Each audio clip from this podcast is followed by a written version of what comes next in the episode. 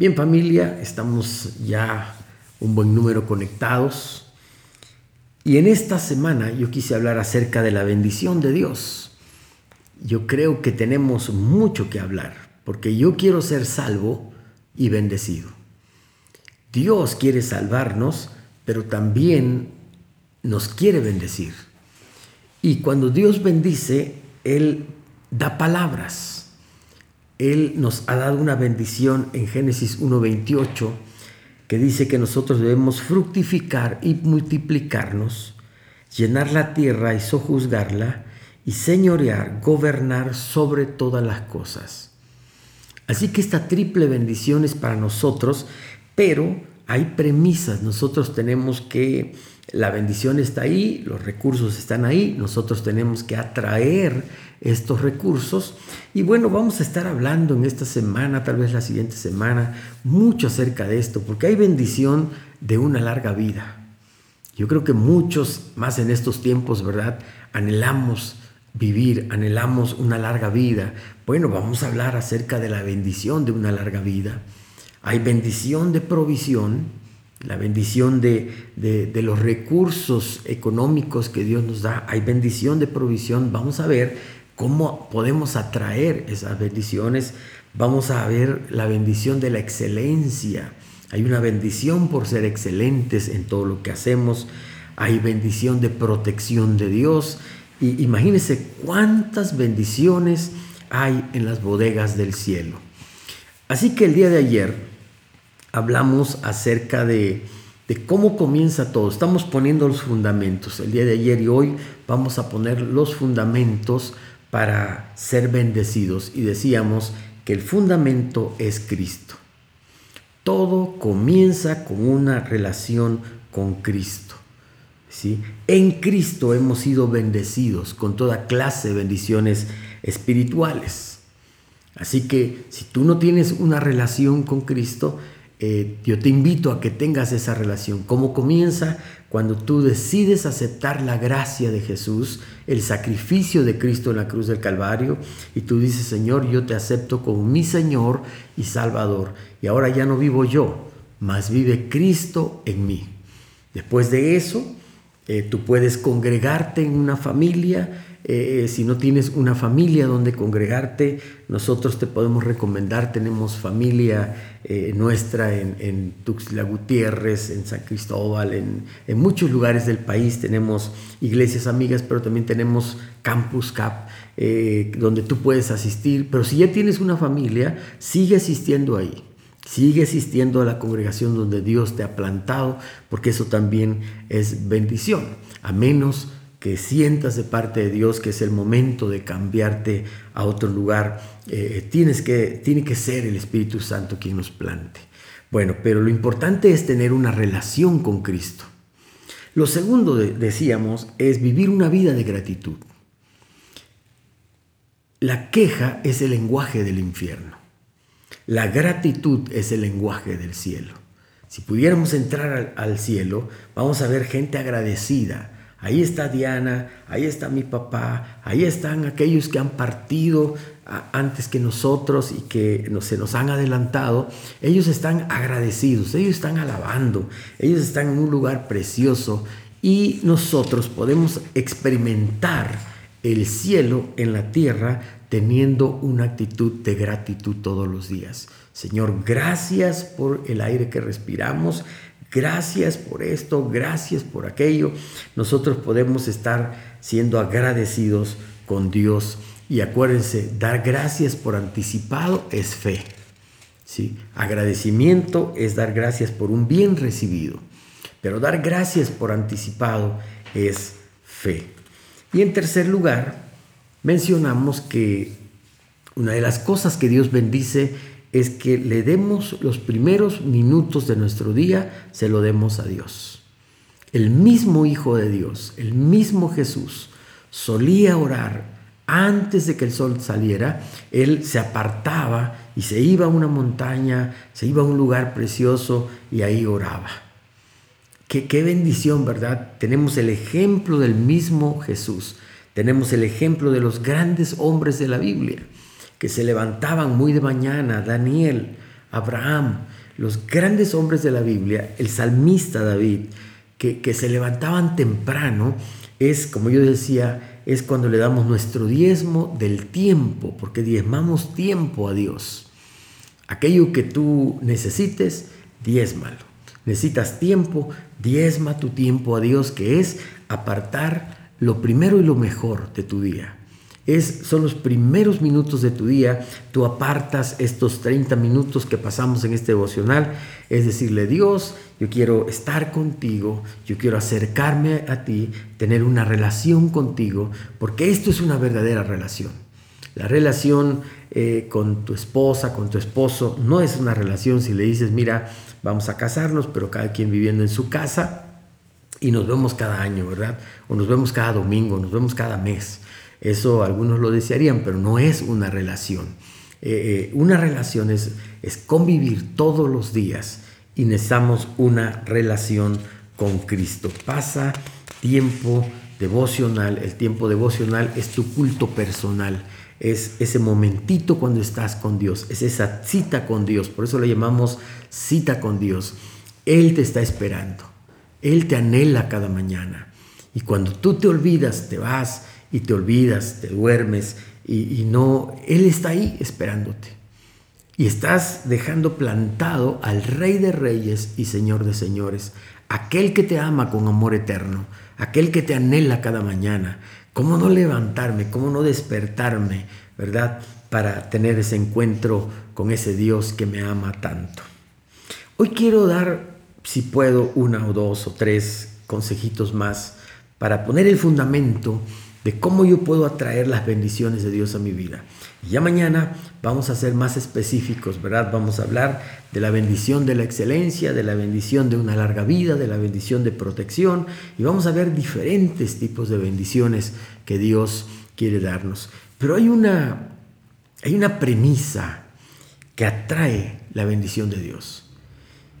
Dice la Biblia en Génesis capítulo 13, verso 3, Dios le dice esto a Abraham, bendeciré a los que te bendigan y maldeciré a los que te maldigan. ¿Quieres atraer la bendición de Dios a tu vida? Cumple esta premisa, bendice al pueblo de Dios. Y aquí hay, dos ramas, ¿verdad? Porque la primera es, ora siempre por el pueblo de Israel bendice al pueblo de Israel.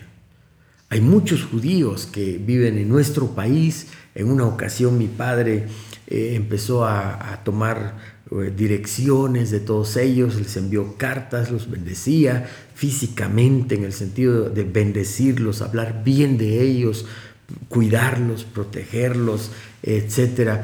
Cuando tú bendices a alguien del pueblo de Israel, cuando tú oras por la paz en Israel, cuando tienes la oportunidad de ir, de visitar a Israel y bendecir esta nación, es el pueblo de Dios.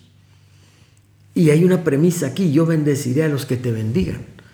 Pero los que no somos judíos, somos, eh, podemos decirlo así, gentiles, que, no somos parte física del pueblo de Israel, dice la Biblia que nosotros somos hijos de Abraham por fe que nosotros somos adoptados, pueblo de Dios, somos hechos pueblo, somos llamados pueblo de Dios, nación santa, pueblo adquirido por Dios.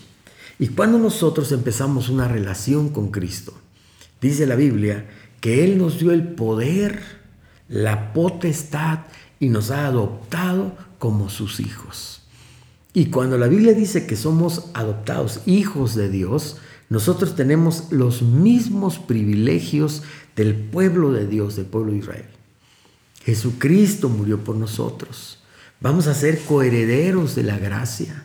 Él está preparando un lugar para nosotros también. Así que tú y yo, si hemos empezado esta relación con Cristo, por la fe somos hechos hijos de Dios. Somos llamados hijos de Dios. Así que levanta la frente, camina con la frente en alto, disfruta la vida, eres parte del pueblo de Dios, eres parte de ese linaje escogido, eres tienes la sangre divina corriendo por tus venas. Y cuando nosotros bendecimos a un hijo de Dios, la promesa de Dios es, yo bendeciré a los que te bendigan. Cuando alguien me bendice a mí, que soy un hijo de Dios, Dios dice, yo lo voy a bendecir. Si vas a darle trabajo a alguien, dice la Biblia, bendice primeramente a los de la familia de la fe. Así que búscate. Es cierto que algunos nos han quedado mal. Es cierto que, que algunos no han dado un buen testimonio. Probablemente eran parte o asistían a una congregación, pero no eran parte de la familia de la fe. No lo sé. Pero no por uno vamos a dejar de bendecir a los hijos de Dios. Acuérdate de esta premisa, bendeciré a los que te bendigan y maldeciré a los que te maldigan, dice Dios. Así que bendice a un hijo de Dios. Podemos ver este, esta premisa cumpliéndose en la historia del pueblo de Israel. Un día Jacob se va sin recursos, se va sin nada, solamente lleva la bendición de Dios, lleva la oración de su padre, que es una bendición que, que su padre Isaac le ha dado a Jacob. Y él se va a un lugar y se encuentra con Labán, quien es un familiar que posteriormente fue su suegro. Dice la Biblia en Génesis capítulo 30, verso 27. Ya había trabajado un tiempo Jacob con él y Labán le contestó, por favor quédate. He sabido que gracias a ti el Señor me ha bendecido. Como Labán le ofreció hospedaje, le ofreció trabajo, le ofreció comida. Fíjese bien, y Jacob estuvo en su casa, sucede que ahora Labán es bendecido porque Jacob está ahí, porque Jacob trabaja con él. Él bendijo a Jacob. ¿Y qué pasa? Jacob tiene la bendición de Dios, Jacob es un hijo de Dios y Dios bendice a Labán. Donde está la presencia de Dios hay bendición. Y tú eres esa, esa, esa arca Ahí eh, eh, en este cuerpo de barro, Dios ha, puesto un tesoro que es su Espíritu Santo. Él está en nosotros y donde quiera que nosotros vayamos, en el trabajo, en el avión, en, en cualquier lugar, Dios va a bendecir a los que están ahí por tu presencia. ¿Qué hizo Labán? Bendijo a Jacob. ¿Qué resultado tuvo? Bueno, Labán fue bendecido. Verso 30, ahora Jacob está hablando. Lo que tenías antes de mi venida, que era muy poco, dice Jacob, se ha multiplicado enormemente. Gracias a mí el Señor te ha bendecido. Labán no era parte de la familia de Dios. Labán era un hombre que, que practicaba incluso la brujería, practicaba la idolatría. Y Jacob, pero, pero tiene, tiene la idea de bendecir, de, tomar a Jacob, de, de, hacerlo parte de su familia, de tenerlo ahí, y él es bendecido, y Jacob se da cuenta y él dice, gracias a mí el Señor te ha bendecido. Y cuando vamos a ver al faraón, el faraón en Egipto, el faraón que bendijo a José, que le dio un lugar a José, que trajo a la familia, a todos los hermanos, a Jacob, y los trajo a vivir a Egipto y les dio el mejor lugar para vivir. ¿Sabe qué pasó con ese faraón? Dios le dio una gran riqueza y en Egipto, y Egipto acumuló suficiente comida por siete años. Abrieron, abrieron bodegas de tanta producción que tuvieron de alimento, de grinos, de trigo, y, acumularon tanto que tuvieron suficiente para vivir siete años de escasez y para vender a otras naciones. O sea, por la bendición de tener a Jacob, por sacarlo de la cárcel, por nombrarlo primer ministro, por bendecir a José, perdón, y a su familia, a Jacob y a sus hermanos, este faraón fue bendecido y toda una nación fue bendecida. Pero hubo otro faraón, un faraón que los empezó a maltratar, un faraón que los empezó a maldecir. Y sabe, la Biblia dice que ese hombre que los hizo esclavos, Dios envió plaga, destrucción, luto y dolor a los egipcios. Bendeciré a los que te bendigan y maldeciré a los que te maldigan. Bendeciré a los que te bendigan y maldeciré a los que te maldigan. Lucas capítulo 7 versos 1 al 10 leemos, cuando terminó de hablar al pueblo, Jesús entró en Capernaum. Allí había un centurión cuyo siervo, a quien él estimaba mucho, estaba enfermo a punto de morir. Cuando oyó hablar de Jesús, el centurión mandó a unos dirigentes de los judíos a pedirle que fuera a sanar a su siervo. Cuando llegaron ante Jesús, le rogaron con insistencia a los judíos.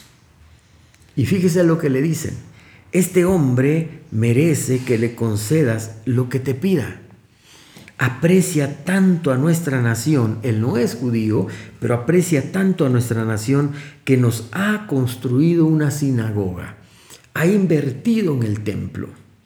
Así que Jesús fue con ellos, no estaba lejos de la casa cuando el centurión mandó unos amigos a decirle, Señor, no te tomes tanta molestia, pues no merezco que entres bajo mi techo.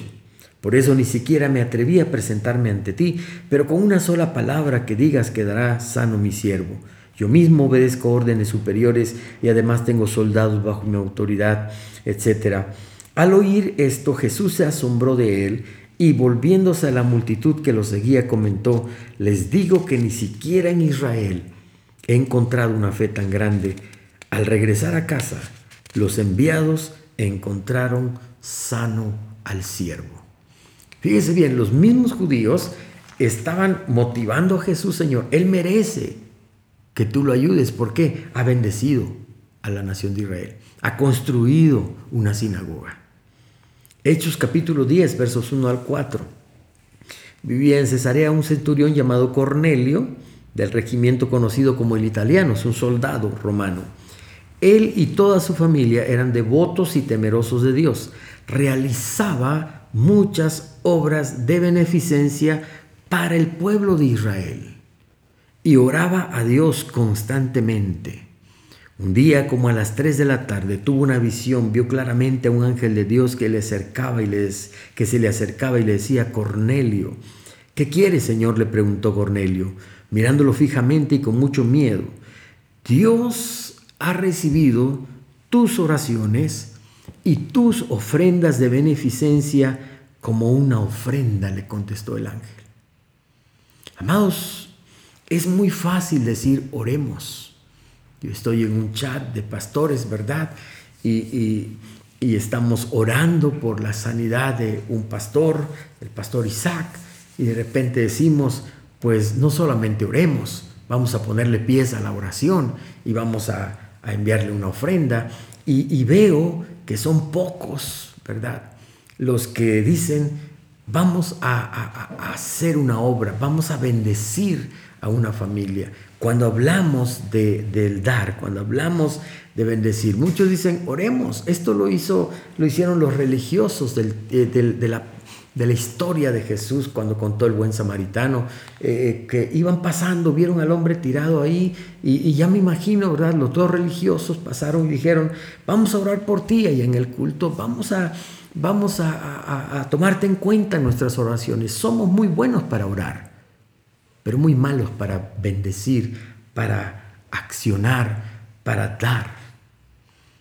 Y la Biblia no nos llama solamente a que nosotros podamos podamos eh, orar. La Biblia dice que este hombre oraba a Dios, pero realizaba frecuentemente obras de beneficencia y todo esto era considerado para Dios como una ofrenda.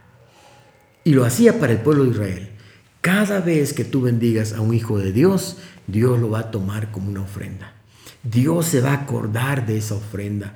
Está sembrando mañana, si Dios quiere, vamos a hablar acerca de sembrar en buena tierra, o tal vez, o tal vez lo pueda mencionar en estos minutos que nos quedan, porque la Biblia dice en Deuteronomio 14, 29, después de hablar del diezmo, la Biblia dice, Él bendecirá todo lo que hagamos. Dad y se os dará medida buena, apretada, remecida, rebosando darán en vuestro regazo. Pero a veces nosotros eh, eh, somos afectados por nuestras circunstancias. Es que no tengo mucho, es que tengo que tener aquí controlado y no puedo ayudar a alguien, no puedo bendecir a alguien. Eh, yo he dado a veces damos trabajo sin necesidad, porque no tenemos, sin embargo digo, voy a bendecir a esta persona, o a veces no tengo muchos recursos, pero saco 100 pesos, lo que sea, pero voy a bendecirte, esto es lo que tengo, y cuando yo estoy bendiciendo, sabe, yo estoy abriendo las ventanas de los cielos para la provisión para mi vida. Toma en cuenta esto. Nunca, nunca permitas que tus circunstancias limiten tu dar. Nunca lo permitas. Porque tú, la Biblia dice, date y, se va, y, vas y Dios te va a dar. Remecida, apretada, abundante, porque así es Dios. Segundo consejo, siempre siembra en lugares correctos, en buena tierra. Nunca siembres en mala tierra. En la parábola del sembrador, cada vez que uno sembraba en un terreno equivocado, en una mala tierra, pues no producía. Pero ¿sabe cuál trajo bastante producción? Dice la Biblia, pero parte cayó en buena tierra y dio fruto, cual a ciento, cual a sesenta y cual a treinta por uno. El que tiene oídos para oír, oiga, oiga, nunca siembres en mala tierra, siempre siembra en buena tierra. Y la casa de Dios es buena tierra. El reino de Dios es buena tierra. Siempre siembra bastantes semillas. Nunca te limites en las semillas. Proverbios 11:24 dice, hay quienes reparten y les es añadido más. Hay quienes retienen más de lo que es justo, pero vienen a pobreza. El que siembra escasamente también segará escasamente. El que siembra generosamente, generosamente también cosechará. Son principios acerca del dar. Y quiero terminar con esto. ¿Cómo yo adquiero la bendición de Dios? Ya dijimos, bendiciendo a, al parte del pueblo de Dios, a la familia de la fe, pero también cuando yo practico la palabra. Quiero leer este verso. Santiago 1.25, el que escucha la palabra pero no la pone en práctica, es como el que se mira el rostro en un espejo y después de mirarse se va y se olvida enseguida de cómo es. Pero quien se fija atentamente en la ley perfecta que da libertad y persevera en ella, no olvidando lo que ha oído, sino haciéndolo, practicándolo, recibirá bendición al practicar la palabra. No te confundas. La bendición no es oír la palabra, el oír produce fe, pero es la obediencia a la palabra lo que atrae la bendición de Dios. Cuando nosotros obedecemos la palabra, estoy haciendo lo incorrecto, estoy viviendo mal, no estoy honrando a Dios con mi vida, no esperes bendición, pero tú dices, a mi carne quiere hacer esto, pero quiero honrar a Dios con mi vida y digo no a esto porque el Señor vive en mí y yo quiero honrar a Dios en todo lo que yo hago, créeme que Dios honra a los que le honran. Y entonces vienen las bendiciones de Dios. Cuando veamos la bendición de una larga vida, vas a ver cuántas cosas, cómo podemos acortar nuestra vida y cómo podemos alargar también, porque Dios tiene el poder para darnos vida y vida en abundancia. Quiero orar contigo esta mañana. Obedece la palabra de Dios.